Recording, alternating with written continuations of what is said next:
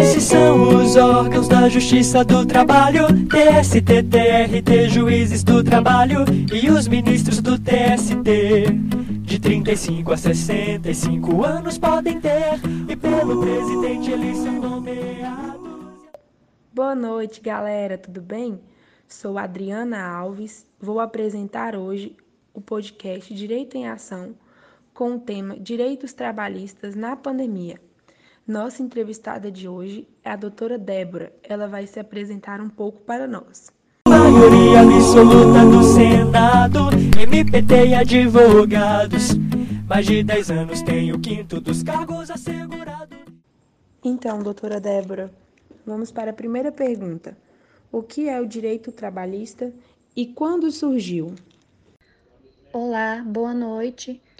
Meu nome é Débora Maria Ochoa Santana, sou graduada pela Unimontes, formada há oito anos, atuante nas áreas de direito civil, administrativo, trabalhista, previdenciário, pós-graduada pela Universidade Federal de São João del Rei em gestão pública municipal. Bom, o direito trabalhista é uma área bastante específica do direito que atua com leis e justiça especializadas, a Justiça do Trabalho. É responsável por regular a relação jurídica entre trabalhadores e empregadores baseada nos princípios e leis trabalhistas. Na década de 30, após a Primeira Guerra Mundial e influenciada pelos modelos corporativos estrangeiros na era Vargas, reestrutura-se a ordem jurídica trabalhista no Brasil, iniciando uma fase de consolidação e avanços dentre eles a carteira profissional, a jornada de trabalho regulamentada para diversas categorias e para as mulheres, regulamentação específica. Para regulamentar leis eficientes no direito trabalhista, houve uma convocação de comissão de juristas para finalmente reunir as diversas leis dos trabalhos, surgindo em 1943 a consolidação das leis do trabalho, a famosa CLT. Também no ano de, no ano de 1934, houve pela primeira vez a menção do direito do trabalho na Constituição Federal. Mas somente alguns direitos, mas alguns direitos somente foram consolidados com a Constituição Federal de 1988. Depois dessa bela explicação que a doutora Débora nos deu sobre o que é o direito trabalhista e quando surgiu, gostaríamos de perguntar também quais são os princípios trabalhistas e qual a sua importância. A norma trabalhista é regida por seis princípios. São eles: princípio da proteção, princípio da primazia da realidade, princípio da continuidade, princípio da inalterabilidade contratual lesiva, princípio da intangibilidade salarial, princípio da irrenunciabilidade de direitos. Para que, que existem esses princípios? Os princípios são uma maneira de assegurar as garantias aos trabalhadores, que é a parte hipossuficiente da relação de trabalho. O empregado precisa estar protegido contra situações abusivas praticadas por empregadores. Daí a importância desses princípios nas normas traba trabalhistas.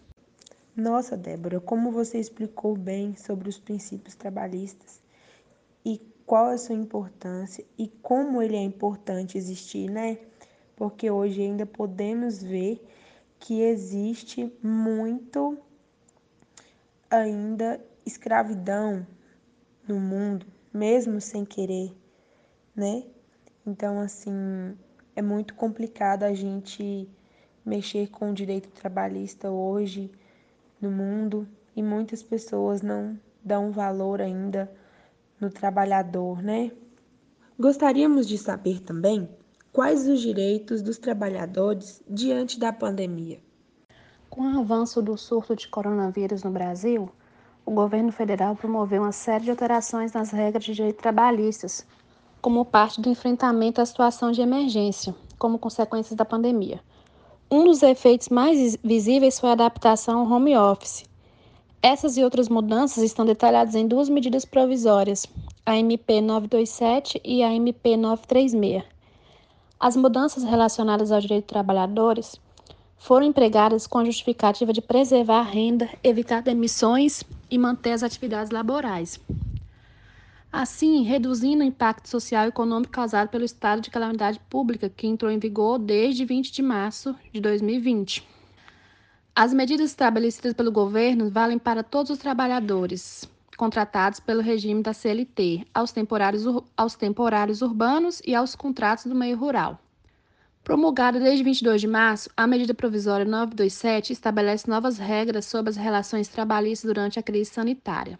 Nela, os acordos individuais entre empregado e empregador se sobrepõem às leis e acordos coletivos, dentro dos limites estabelecidos na Constituição Federal. O empregador poderá alterar o regime de trabalho presencial para o teletrabalho e o retorno à modalidade presencial sem necessidade de realizar alterações no contrato de cada funcionário. Também fica permitida a adoção de teletrabalho para o estagiário e aprendizes. O teletrabalho deve estar adaptado à reforma trabalhista. O aviso sobre alteração para o regime remoto deve acontecer com uma antecedência de até 48 horas, com notificação por escrito ou por meio eletrônico. Se o empregado não possui equipamento tecnológico necessário para a execução da tarefa, o empregador pode fornecê-lo como empréstimo. É necessária a elaboração de contrato assinado previamente ou até 30 dias após a mudança de regime, detalhando as questões relacionadas ao fornecimento de equipamentos tecnológicos e reembolso de despesas. O trabalhador não precisará completar o seu ciclo aquisitivo de 12 meses para usufruir das férias, que poderão ser antecipadas pelo empregador Neste caso, ele terá de avisar o funcionário sobre as férias com até 48 horas de antecedência, descrevendo o período a ser usufruído pelo funcionário, e não mais com 30 dias, como determina a CLT. A MP 927 também passa a permitir a negociação de antecipação de períodos futuros de férias, a partir de acordo individual escrito. Sobre calcular as férias do colaborador, o adicional de um terço de férias poderá ser pago até 20 de dezembro, juntamente com a gratificação natalina, que é o 13º salário. Outra mudança importante em relação à legislação é a conversão de um terço de férias em dinheiro, diferentemente do que determina a CLT, em que o empregador não pode recusar a concessão do abono pecuniário. A MP 927 passa a permitir a negociação, cabendo ao empregador decidir se concede ou não o benefício. Em relação às férias coletivas, a empresa fica isenta de seguir o limite máximo de dois períodos anuais e um mínimo de 10 corridos, devendo comunicar o conjunto de funcionários afetados com no mínimo 48 horas de antecedência. A empresa fica dispensada de realizar comunicações das férias coletivas ao órgão local do Ministério da Economia e aos sindicatos representativos da categoria profissional, que é uma obrigatoriedade da CLT. Outro ponto é que os empregados que pertencem ao grupo de risco têm prioridade para usufruir das férias coletivas. Sobre o que falam dos direitos trabalhistas no caso de antecipação de feriados, os empregadores poderão antecipar feriados não religiosos federais, distritais, estaduais e municipais. Isso quer dizer que o funcionário folgaria em uma data anterior e trabalharia no dia do feriado. Se optar pela antecipação, a empresa deve comunicar ao empregado beneficiado quais serão os feriados a serem aproveitados.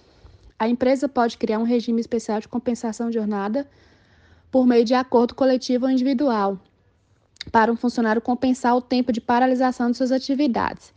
No caso de suspensão das atividades da empresa, ela está liberada para criar um banco de horas a serem compensadas em até 18 meses após o fim do estado de calamidade pública, permitida a extensão da jornada de trabalho.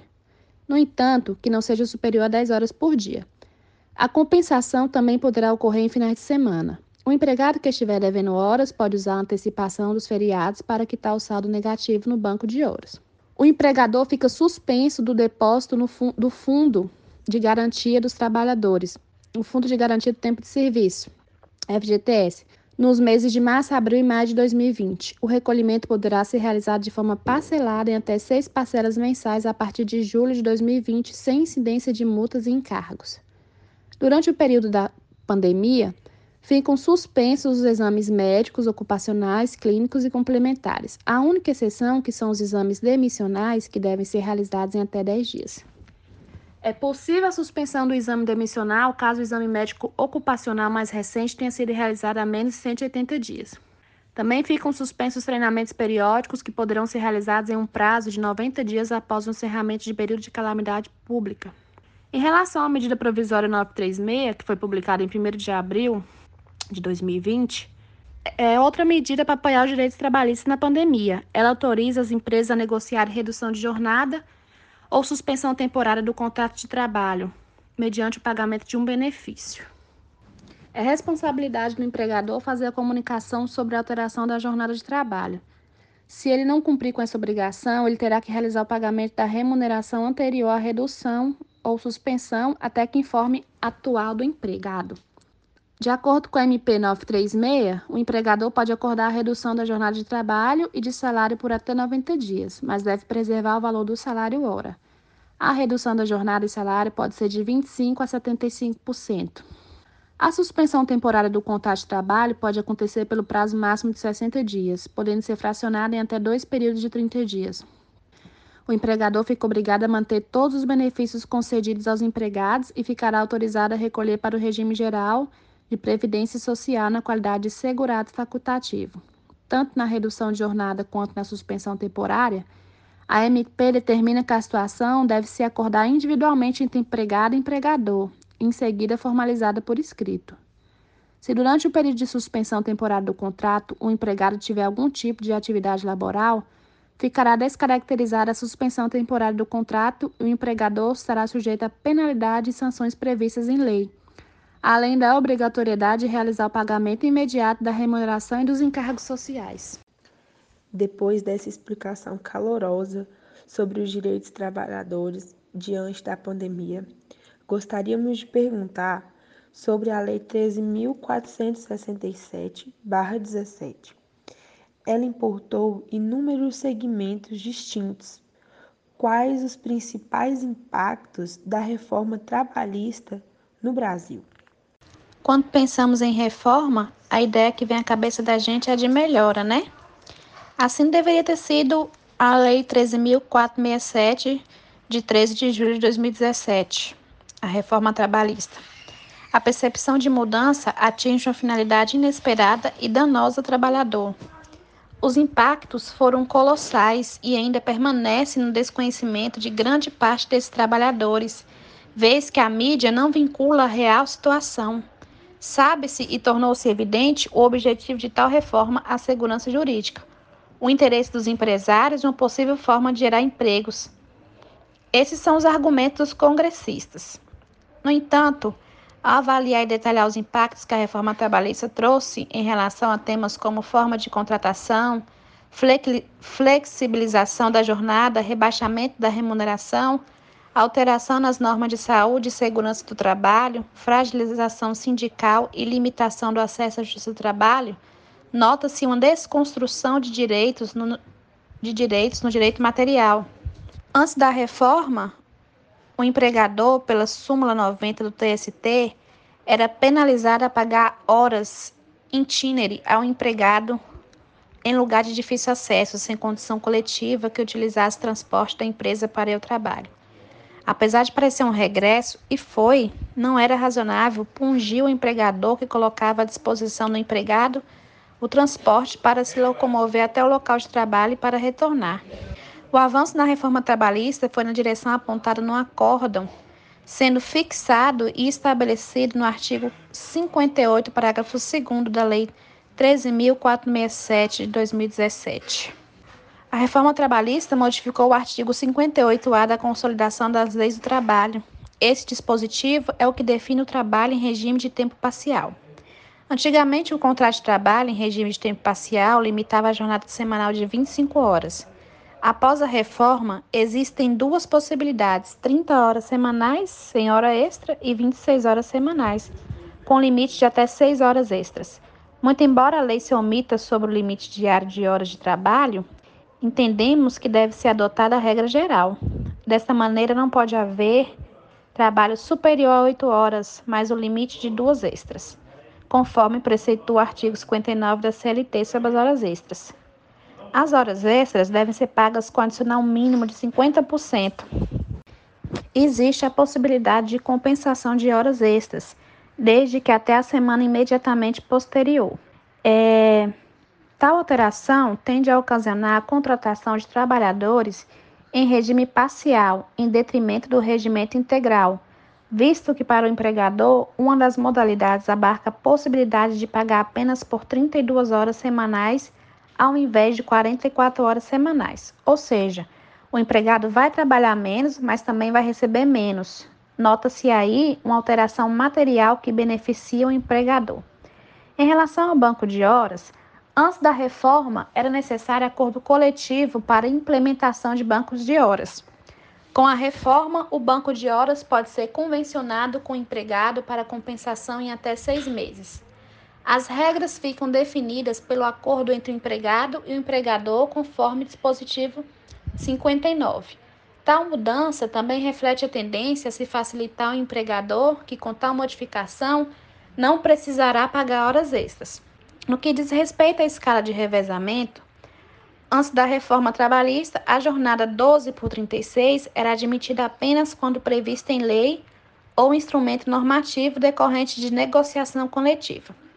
Com o advento da Lei 13467 de 2017, a jornada 12 por 36 passa a ser facultada às partes através de acordo individual escrito, convenção coletiva ou acordo coletivo de trabalho. Isto é, se antes era necessário lei ou negociação coletiva, a partir da vigência da reforma trabalhista, poderá se estabelecer a jornada 12 por 36, também por contrato individual, desde que escrito. Outro sim, a remuneração mensal estabelecida nesse tipo de jornada deve abranger os pagamentos devidos pelo descanso semanal remunerado, assim como e pelo descanso em feriados serão considerados compensados os feriados e as prorrogações de trabalho noturno de que tratam o artigo 70 e parágrafo 5 do artigo 73 da CLT, sempre que houver. Cabe destacar aqui que os intervalos intrajornadas, repouso e alimentação podem ser usufruídos ou indenizados. Desta forma, a súmula 444 do TST fica superada. Assim como outras mudanças previstas feitas pela Lei 13.467 de 2017, a expansão da jornada 12 por 36 para quaisquer atividades por meio de acordo individual escrito é passível de questionamento quanto à constitucionalidade, uma vez que a letra da Constituição Federal é clara quando diz que a duração do trabalho não pode ser superior a 8 horas diárias, sendo que as exceções devem ser feitas mediante acordo ou convenção coletiva de trabalho. Em resumo, é importante destacar que a jornada 12 por 36 também poderá ser estabelecida no contrato de trabalho doméstico, mediante acordo escrito entre patrão e empregado. Em relação ao teletrabalho, a CLT no artigo 62 exclui do direito às horas extras e de, de, e de demais direitos que regulamentam a duração do trabalho. Os trabalhadores que atuam externamente sem possibilidade de controle de horário e aquele que exerce cargo de confiança. A reforma trabalhista, com o artigo 75b, excluiu o direito às horas extras do empregado que realiza seu trabalho em casa, retirando-se destes o controle de jornada, Nota-se outra mudança que retirou direitos do trabalhador e beneficiou tão somente o empregado. No que diz respeito à concessão de intervalo interjornada. Antes da vigência da lei da reforma trabalhista, quando o empregador não concedia parcialmente o intervalo intrajornada, era forçado a pagar o tempo legal total a título de horas extras acrescido ao percentual de 50% na fórmula do, do entendimento constante na súmula número 437 do TST,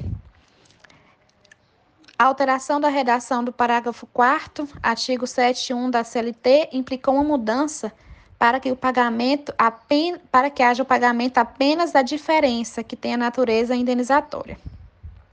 Em relação ao dano extrapatrimonial, a reforma trabalhista dispõe que o dano refere-se à lesão moral ou existencial.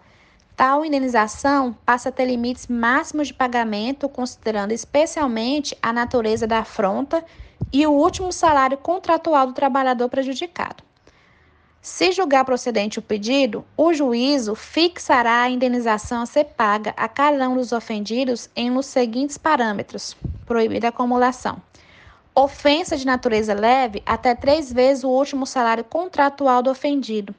Ofensa de natureza média, até cinco vezes o último salário contratual do ofendido Ofensa de natureza grave, até 20 vezes o último salário contratual do ofendido. Ofensa de natureza gravíssima, até 50 vezes o último salário contratual do ofendido. A reforma trabalhista implementou uma hierarquia existencial de seres humanos, como se quem percebesse um salário maior sofresse um dano maior, uma notória regressão a uma cultura escravocrata e explícito danos aos direitos do trabalhador. Em relação ao contrato intermitente, considerado como o contrato no qual a prestação de serviço com subordinação não é contínua, ocorrendo com alternância de período de prestação de serviço e de inatividade determinados em horas, dias ou meses, independentemente do tipo de atividade do empregado e do empregador, com exceções aos aeronautas regido por legislação própria. O contrato de trabalho intermitente é celebrado por escrito e precisa conter especificamente o valor da hora de trabalho. Essa não pode ser inferior ao valor horário do salário mínimo ou aquele devido aos demais empregados do estabelecimento que exerça a mesma função em contrato intermitente ou não. Em relação às parcelas que não, entregam, não integram o salário, a reforma fez um enxugamento nas parcelas que caracterizavam o salário do empregado. Percebe-se a diferença do artigo do antigo parágrafo 1 do artigo 457 da CLT para o atual pós-reforma trabalhista. Vejamos, antes da reforma, o artigo 47 dizia, em, artigo 47, parágrafo 1 dizia, integram o salário não só a importância fixa estipulada, como também as comissões, percentagens, gratificações ajustadas, diárias para viagens e abonos pagos pelo empregador.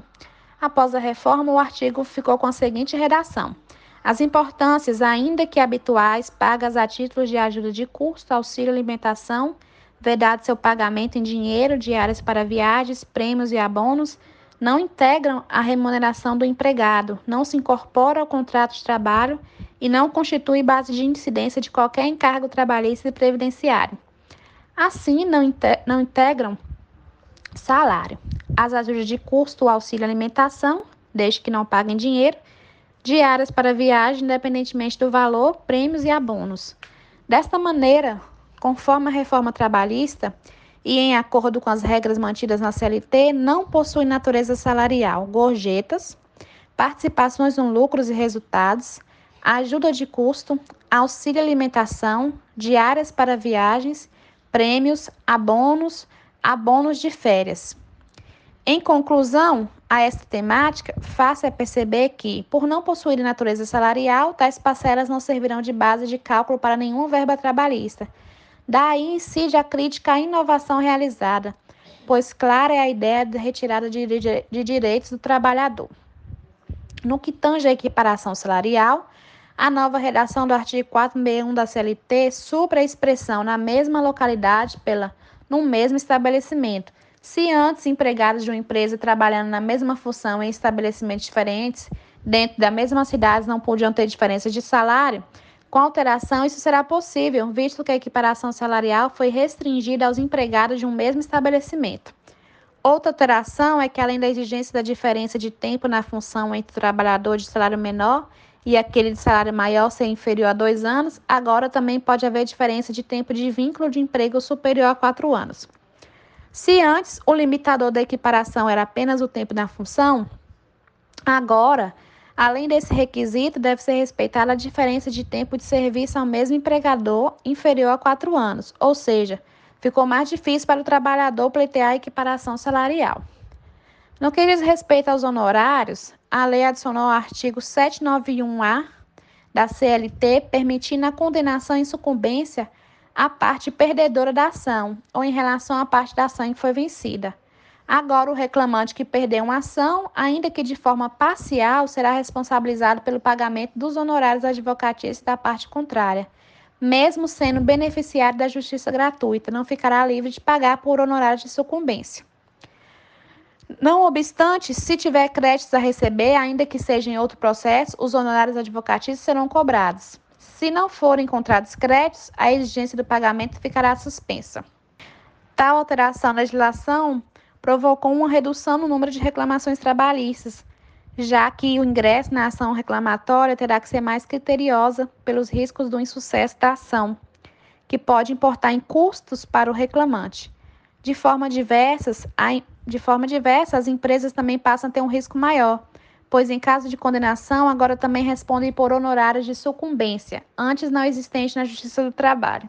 Apesar da maioria dos trabalhadores entender perfeitamente o quão importante é a representação sindical na vida do conjunto dos trabalhadores de uma empresa, de um setor, uma categoria ou uma região, não são poucos, porém, os que não percebem que, sem essa representação, os trabalhadores ficam totalmente à mercê dos maus patrões, e o pior é que só vão se aperceber deste fato quando se sentirem lesados em seus direitos. Já os trabalhadores que têm à sua frente uma entidade sindical forte, atuante e representativa, que luta efetivamente em defesa dos seus direitos, dos seus salários e por melhores condições de trabalho, sabe que não estão sozinhos na luta por dignidade. Afinal, são os sindicatos, representantes legítimos do conjunto dos trabalhadores, que conseguem dobrar a intransigência patronal e conquistar benefícios e reajustes. Todos os reajustes e toda ampliação de direitos são conquista dos sindicatos, que organizam e mobilizam trabalhadores, realizam paralisações e greves, formulam propostas, sentam-se à mesa de negociações e negociam acordos, sempre com concordância do conjunto de trabalhadores manifestado em assembleia. São sindicatos que conquistam benefícios com descontos em convênios e que oferecem clubes de campo ou coluna de férias para o lazer dos trabalhadores e seus familiares. Os sindicatos são importantes na vida dos trabalhadores porque negociam para o conjunto dos trabalhadores e não apenas para os sindicalizados. Em nome de todo o grupo, Gostaria de agradecer a doutora Débora por ter tirado esse tempo precioso para nos responder e solucionar nossas dúvidas sobre o tema direitos trabalhistas na pandemia. Boa noite a todos, uma ótima semana e até o próximo podcast Direito em Ação.